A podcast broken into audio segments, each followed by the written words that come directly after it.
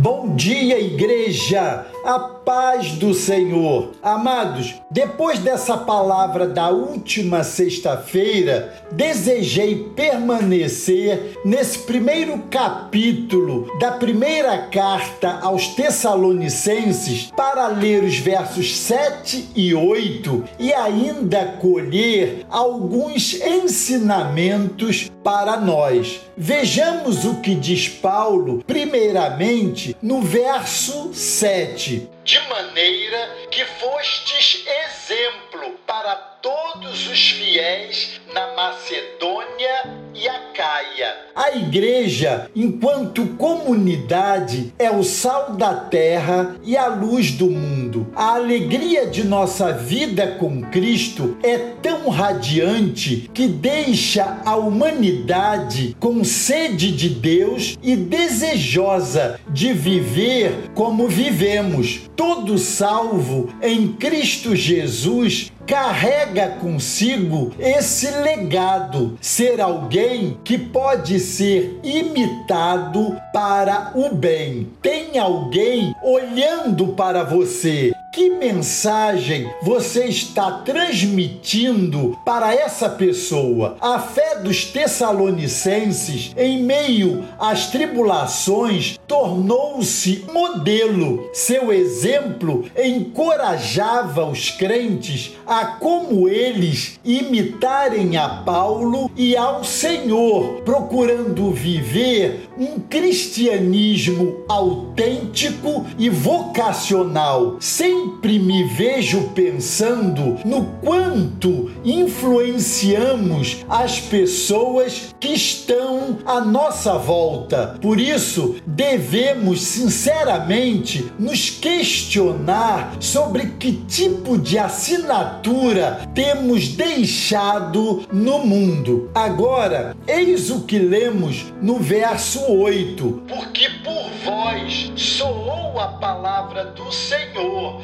não somente na Macedônia e Acaia, mas também em todos os lugares. A vossa fé para com Deus se espalhou de tal maneira que já dela não temos necessidade de falar coisa alguma.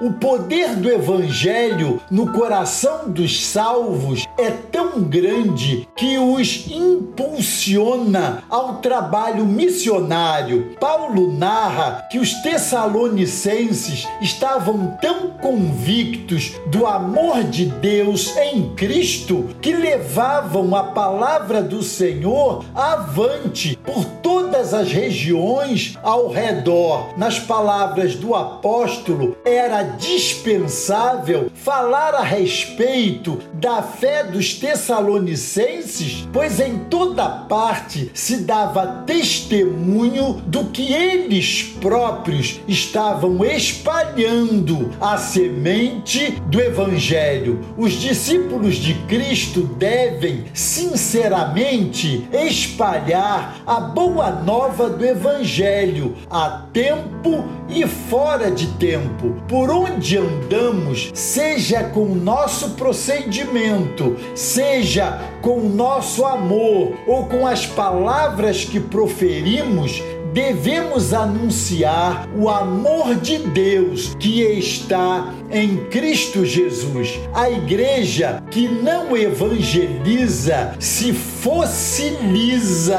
Quando abandonamos a evangelização, deixamos de ser um movimento espiritual para nos tornarmos um monumento humano. Ao lermos os versos 7 e 8 de 1 Tessalonicenses, capítulo 1, lançamos aqui um desafio e uma oração. Primeiro, o desafio é que a igreja deve empreender todos os seus esforços para anunciar ao mundo essa palavra que pode salvar o homem do seu estado de condenação. E segundo, A oração é que o Senhor nos ajude a marcarmos essa geração com uma vida que valha a pena ser vivida. Deus os abençoe.